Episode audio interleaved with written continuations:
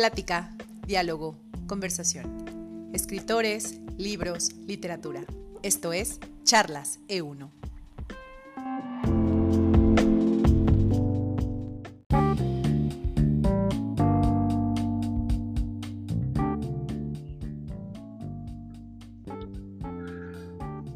Muy buenos días. Estamos hoy en la segunda emisión de Charlas E1. Mi nombre es Juan José Giovannini y pues estoy acompañado de Julia Cuellar. Hola Juan José, ¿cómo estás? Buen día. Así es, estamos en la segunda emisión y hoy vamos a platicar de los libros electrónicos. ¿Qué tal? ¿Qué sabemos de eso, Juan José? No, bueno, pues hay, hay mucho que saber de los libros electrónicos. Es una historia, pues ya, ya, que ya tiene una historia, digamos, eso es una de las cosas importantes que decir, ¿no? Podríamos recorrer varias cosas, habría reflexiones hasta filosóficas acerca de los libros electrónicos, eh, pero creo que, creo que lo importante es que, pues en estos momentos están tomando gradualmente ya una, una, eh, este, pues una posición entre las personas, ¿no? Eh, poco a poco se va viendo que son una manera más de leer un libro. Así es. Pues mira, yo te doy algunos datos. Ayer en lo que estábamos viendo, pues cuántas personas leen libros electrónicos, si les gustan, si no les gustan. Pues bueno, lancé ahí por ahí unas encuestitas en Twitter y en Google Forms y contestaron poquitas personas, pero nos da una idea, ¿no? Como tú dices, hay toda una historia detrás del libro electrónico.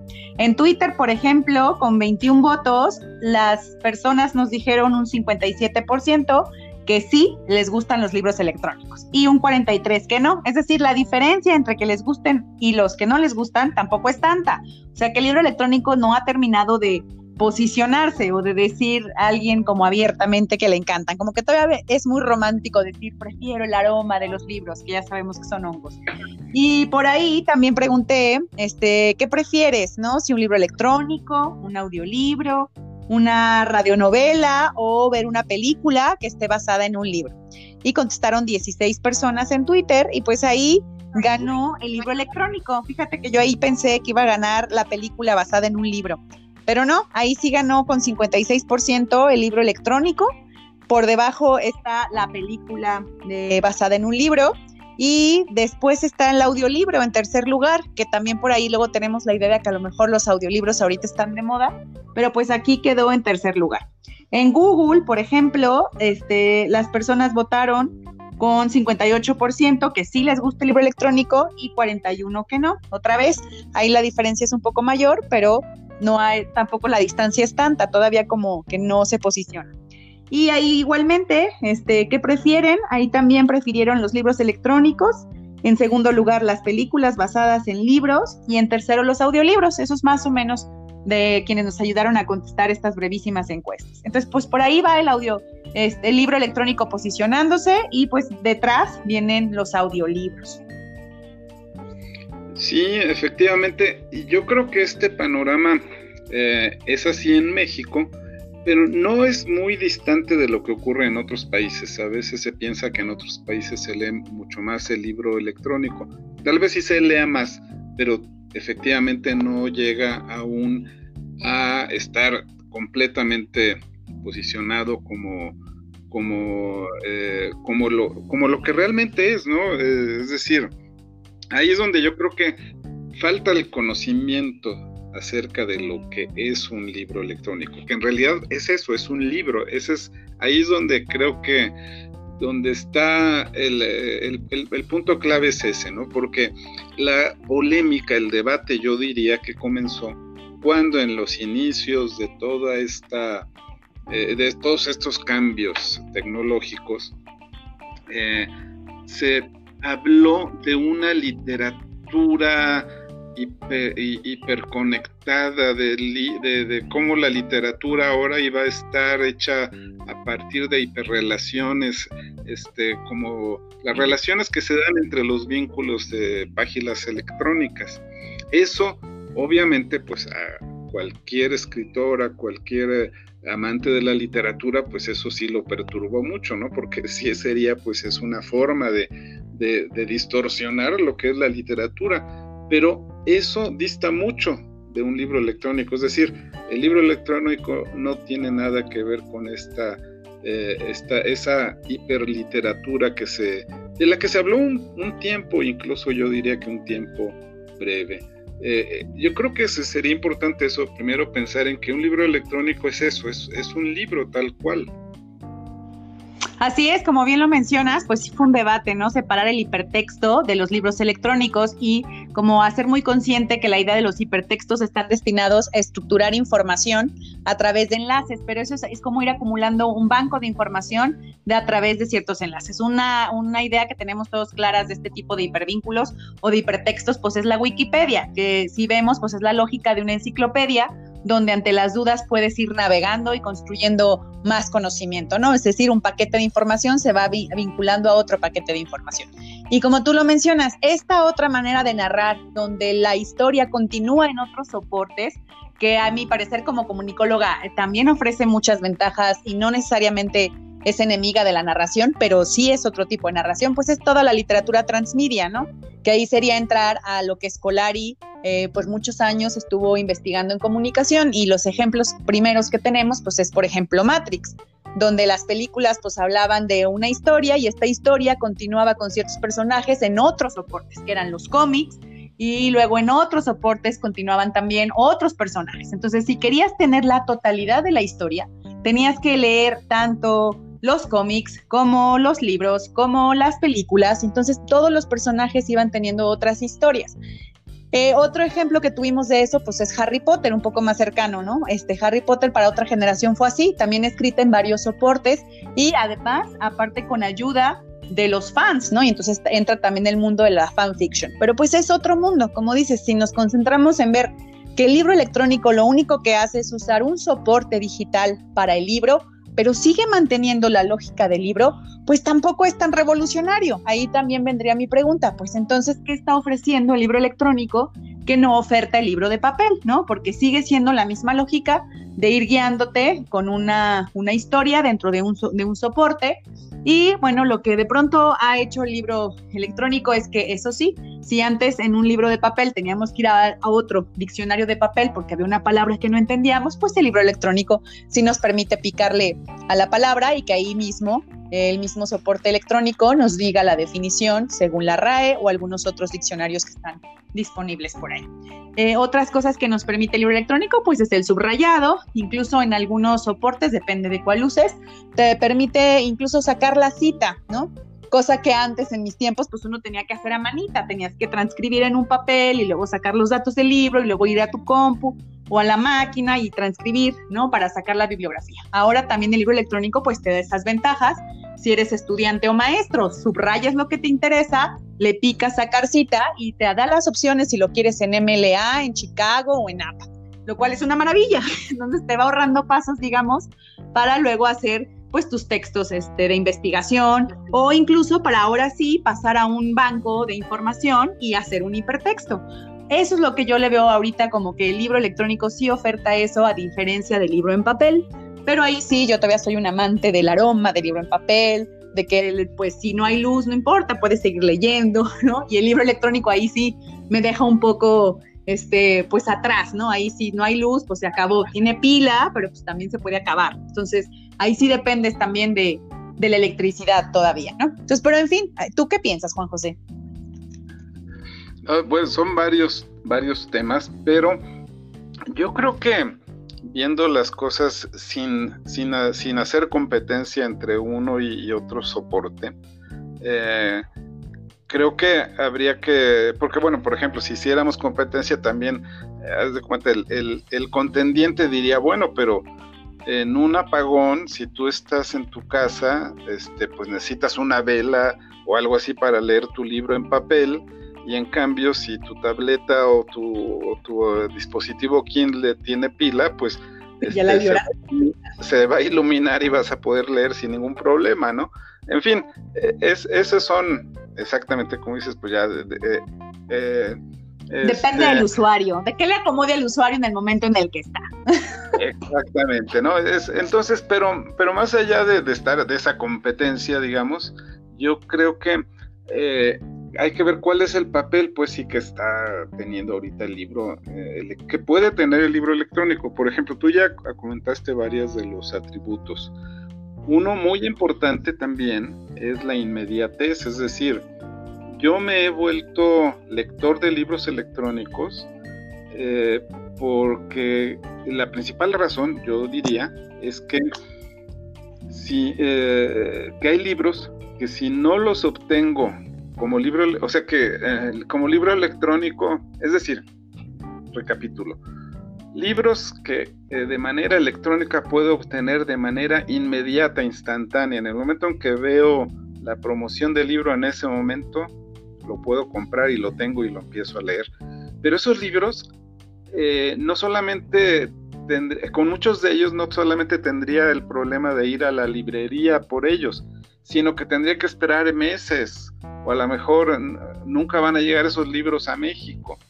Entonces, con el libro electrónico sí los puedo tener y, esos son muchos de los libros de las lecturas que ahora hago, ¿no? Son libros que yo sé que, que si no los tengo por esa vía, voy a tardar mucho tiempo en poder, eh, en poder tenerlos, ¿no? Sí. Por otro lado, también eh, e, esos subrayados también tienen otra virtud, que ahora te permiten, por ejemplo, eso en los dispositivos Kindle o en las aplicaciones Kindle para tu compu, para el teléfono, tú puedes también compartir los subrayados por medio de Twitter o de Facebook, este, o por correo electrónico, ¿no? Cosa que también es, eso es, es me parece que es mucho alimentar a Twitter, como mencionaba la vez anterior, de menos odio y mayores citas de libros, de lecturas, pues eso me parece que es muy útil, ¿no? Sí, así es, pues estás ahora sí que otra vez volviendo a una comunidad donde se comparte más bien conocimiento o algo que nos puede detener en el día, en nuestro trajín y a lo mejor alimentarnos, ¿no? Un poco la literatura para eso sirve y las citas, pues finalmente buscan que otro resuene con esa misma cita, ¿no? Y entonces a lo mejor hasta se cautiva y quiere también conseguir ese libro. De hecho, por ejemplo, eh, Kobo, que es otra de las plataformas donde puedes leer libros electrónicos, incluso lo que hace es que te permite hacer postales, o sea, las, las otras, como tú dices, se comparte la cita, pero a lo mejor visualmente no es atractiva, pero Kobo sí te permite incluso escoger el fondo, o sea, hacer una postal electrónica con la cita, escoges la tipografía, el tamaño de la letra, el color, el fondo, y entonces se hace una postalita donde pues no nada más evidentemente promocionas al libro, sino promocionas a Kobo, pero es muy bonita, entonces la lanzas como dices a las distintas redes sociales y ves una postal agradable y entonces te llama la atención, entonces también vas jalando los ojos a este nuevo destino. Oye, por ahí, este, un dato importante, porque pues finalmente las charlas C1 también, pues estamos hablando de esto, porque la, eh, las ediciones C1 pues trabajan el libro electrónico y trabajan el libro en papel, como dices, es, es una manera de tener los dos soportes, sacar la ventaja de ambos y ofrecerle a las personas pues, lo que el usuario necesite. Pero, por ejemplo, este, ¿tú sabías quién fue la primera persona que registró con patente y todo el libro electrónico? Yo no tenía idea. Y entonces descubrí, según que fue una maestra española. Otra vez la educación haciendo que el mundo Fue una maestra española que se llamaba Ángela Ruiz Robles y fue en 1949. Era un tipo de ah, soporte. no, no, no, no sabía. Sí, está interesante la historia. De hecho, hay un, todo un artículo en Hipertextual, que es una revista, donde te va explicando cómo funcionaba el soporte. Es un tipo de soporte que todavía combinaba lo mecánico con lo eléctrico, era un poco más analógico que hoy como imaginamos un libro digital, pero sí tenía esta lógica y por eso está así en la historia como el primer libro patentado electrónico, este, porque sí tenía esta lógica de tener lo que estamos diciendo, como hipervínculos y en un apartado a, través de apretar un botón, ir a ver un cierto diccionario, apretar otro botón y llegar a otro capítulo. entonces era un soporte todavía, digamos, bastante análogo, pero funcionaba con electricidad. Eh, según cuenta este artículo de hipertextual, después hubo quien quiso comprar la patente y obvio ella se negó, quería que la patente quedara en España. Y no va a ser hasta 1971 cuando finalmente Michael Hart, con el proyecto Gutenberg, es el que va otra vez a hacer lo que hoy sí consideramos un libro electrónico, como dices, una pantalla con un despliegue de cierto tipo de tinta, con cierta vinculación a la red y demás. Entonces, a partir de ahí empezamos a hablar con el proyecto Gutenberg. Lo que él pretendía, Michael Hart, pues con el proyecto Gutenberg, era más bien digitalizar libros y ponerlos de forma gratuita, lo que tú dices, que por favor mejor se comparta conocimiento y no odio. Entonces, bueno, pues por ahí queda. Y de ahí nos vamos a ir a la década de los noventas, donde ahora sí ya las compañías este, de computación pues van a pelear por generar algo parecido, generar sus propias posibilidades de libros electrónicos. Y pues así nos vamos a ir toda la década de los noventas, este, buscando quién gana el libro electrónico. Y no va a ser hasta el 2008, por ejemplo, que Sony lanza una propuesta y en el 2008 Adobe y Sony, que es el otro que ya también tenía su propuesta electrónica, deciden pues hacer compatibles sus tecnologías para que no pasara que si tenías un soporte no pudieras verlo en el otro. Entonces pues se hace compatible y a partir del 2008 podemos empezar a decir que sí ya hay una lógica de libro electrónico global y pues ya se pueden ir comprando estos libros. Por ejemplo, Kobo, que es la que el otro soporte del que estaba hablando, que te permite hacer postales, pues no surge hasta el 2013, por ejemplo. Y este y no sé tú cuándo recuerdas que empezamos a hacer esto de ediciones E1. Pues eh, no, pues fue como por el 2014, 15, ya más o menos por ahí, por esas fechas, sí, en esa época apenas el, el, más, el más práctico que estaba en esos momentos este, era Kindle. Era Kindle, eh, este, de Amazon. Así es, ese era el más práctico, fue por hace, aquellos años. Este, yo creo que Kobo en ese momento estaba naciendo y quizá no nació con la misma practicidad que ahora tiene, o sea, con, las mismas virtudes que ahora tiene, ¿no? Las tuvo que ir desarrollando. y, pero, eh, eh, oh, qué bueno que hablaste del proyecto Gutenberg, porque ese es un proyecto que sigue y que yo recomendaría mucho, ¿no? creo que se eh, ubica fácilmente como Project Gutenberg y es un gran depositorio de, de, muchísimos libros de, que son libres de derechos, ¿no? Por eso los pueden ofrecer gratuitamente. Eh, eso está bien. Que ahí es donde yo hablaría también de cómo los libros en papel y libros electrónicos van a estar conviviendo, porque es inmenso y son inmensos, son pues yo me arriesgaría a decir que miles de millones de títulos que existen en papel que, digo, pues sería una verdadera proeza llegar a, a digitalizar un 5% o 10% de ellos. O sea, esos libros ahí van a seguir en bibliotecas, en casas, en lugares este, y, no van a estar disponibles como libros electrónicos. Esos libros ahí van a seguir en papel durante mucho tiempo, ¿no? Este, y los libros electrónicos tienen pues otra función, ¿no? Otra función quizá de comunicar los conocimientos que se están produciendo más en, nuestro tiempo, en estos momentos, ¿no? Pero el, la sabiduría histórica pues va a estar en papel durante mucho tiempo. Sí, todavía hay pergaminos ahí que desempolvar. Oye, otra cosa que facilita también el libro electrónico es que los autores, que a lo mejor son nuevos, pueden llegar a lugares este, de otra, que de otra manera en papel costaría muchísimos más años. Pongo, por ejemplo, mi historia, ¿no? Ya ves que sacamos el libro de Amor en Presente, fue uno de los primeros también digitales de ediciones E1, y luego, luego, a los seis meses de tener el libro en digital, estando en una plataforma digital, me escribieron de la Universidad de Texas y me pedían que si les podía conceder una entrevista para una investigación sobre escritores que estaban usando plataformas digitales. Para mí, por ejemplo, pues fue una sorpresa. Es decir, es mi primer libro, ¿no? La primera vez que pues decido construir algo ah, pues en la lógica de un libro, usé Twitter, como estaba en una plataforma digital, alguien en Texas que evidentemente no sabía que yo existía, pues se puso a buscar en Internet, Internet le dijo que existía un libro electrónico con características de escritura en Twitter y pues ¡pum! ¿no? Ahí salí seleccionado.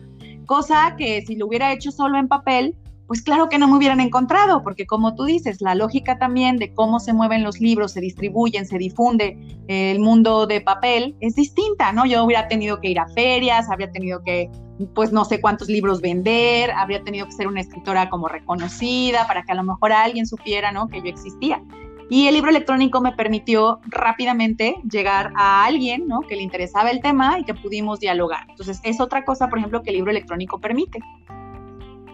Totalmente, sí, sí. Y ahora que hablas de uno ediciones, bueno, tu libro es un caso que, que, y eso ya hace, hace, algún tiempo y que, eh, que claro, también eh, eh, era que en esos momentos, pues yo creo que era de los libros más novedosos en ese aspecto, ¿no? De, de, tomar el tema de la literatura escrita en Twitter. Pero ahora también, por ejemplo, uno lo que hace es tratar de incursionar en, el, eh, en Sudamérica, ¿no? Entonces, y tanto que los libros de una edición se conozcan en Sudamérica, como que los autores de Sudamérica que estamos editando se conozcan en México. Eh, enviar libros a, Bolivia, por ejemplo, es todo un, es, es, es complicado y encarece muchísimo los libros. Entonces, se, lo, hicimos también, ¿no? También lo estamos haciendo con, muchos esfuerzos, pero eh, el libro electrónico nos permite pues que, de inmediato eh, este, los autores bolivianos se conozcan en México y viceversa, ¿no?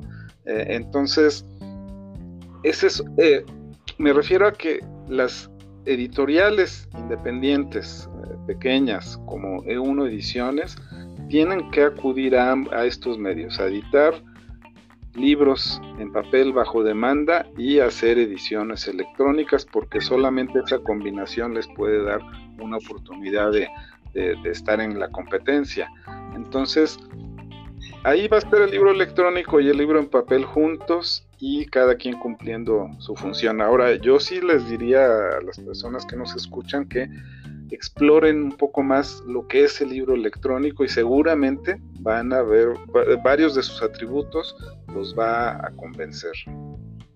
Así es, pues ya para terminar este programa te voy a leer la última pregunta que hice por ahí en Google Forms y tenía que ver con qué plataformas conoces, ¿no? Plataformas, les le llamé al lo que tenemos como algún tipo de centro de distribución, sea de libros electrónicos, libros en papel, o historias que por alguna manera se han digitalizado. Entonces, algunas, por eso arriba preguntaba sobre.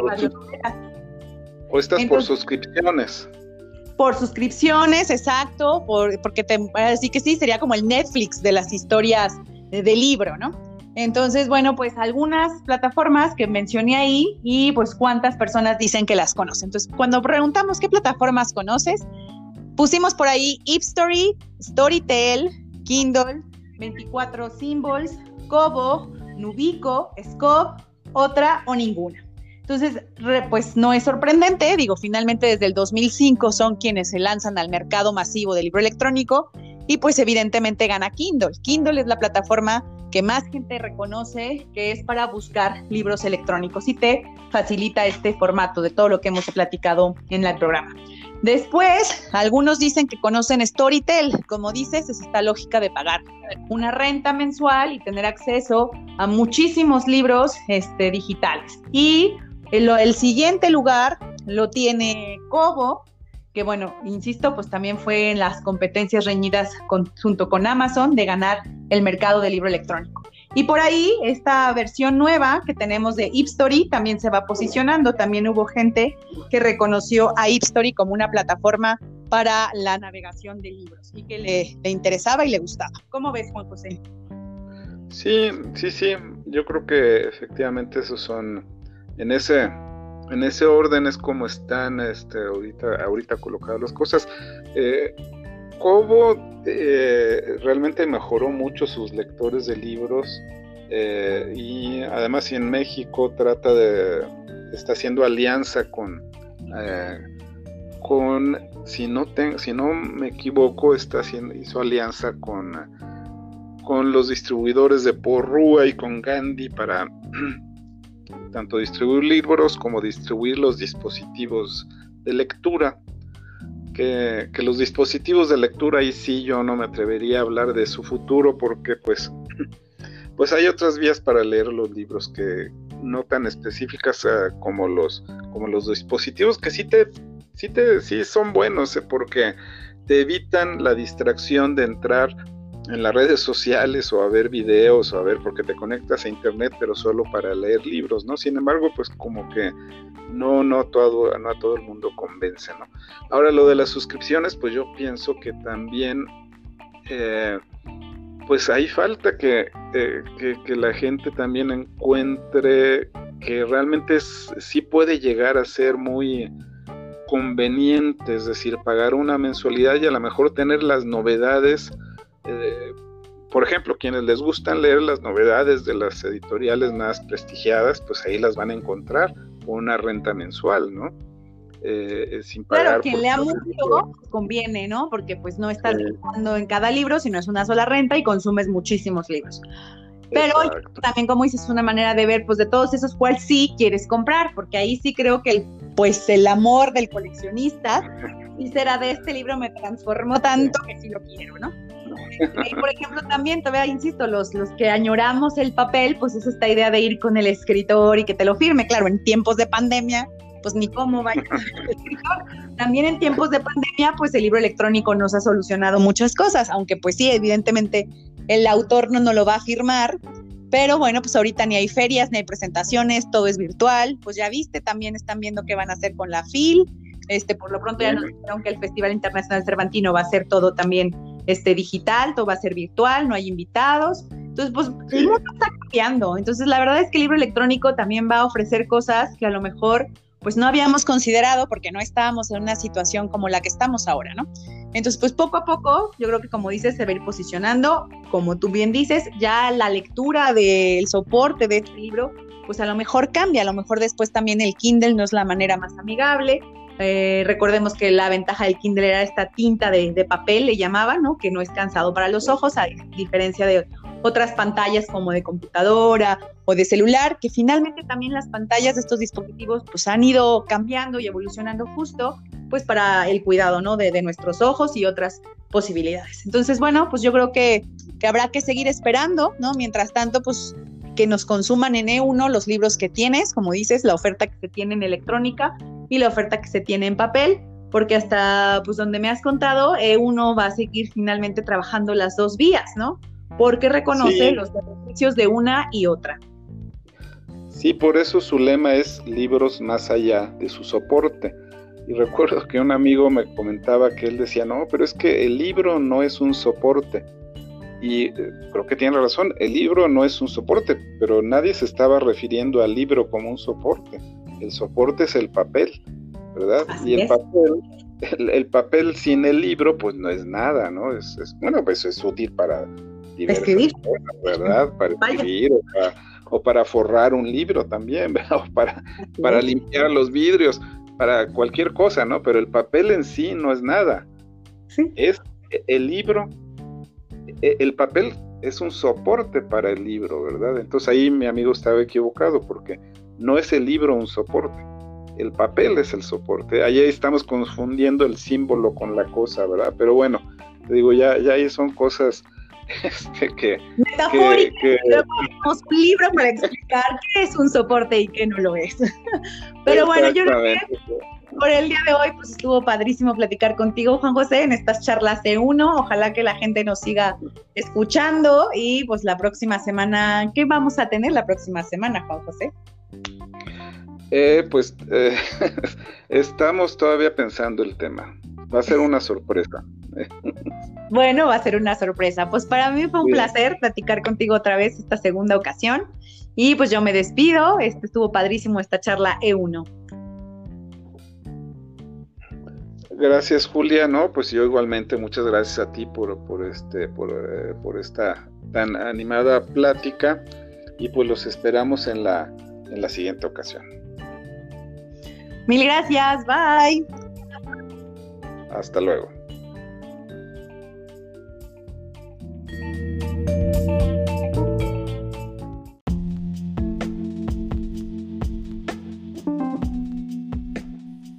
Plática, diálogo, conversación. Escritores, libros, literatura. Esto es Charlas E1.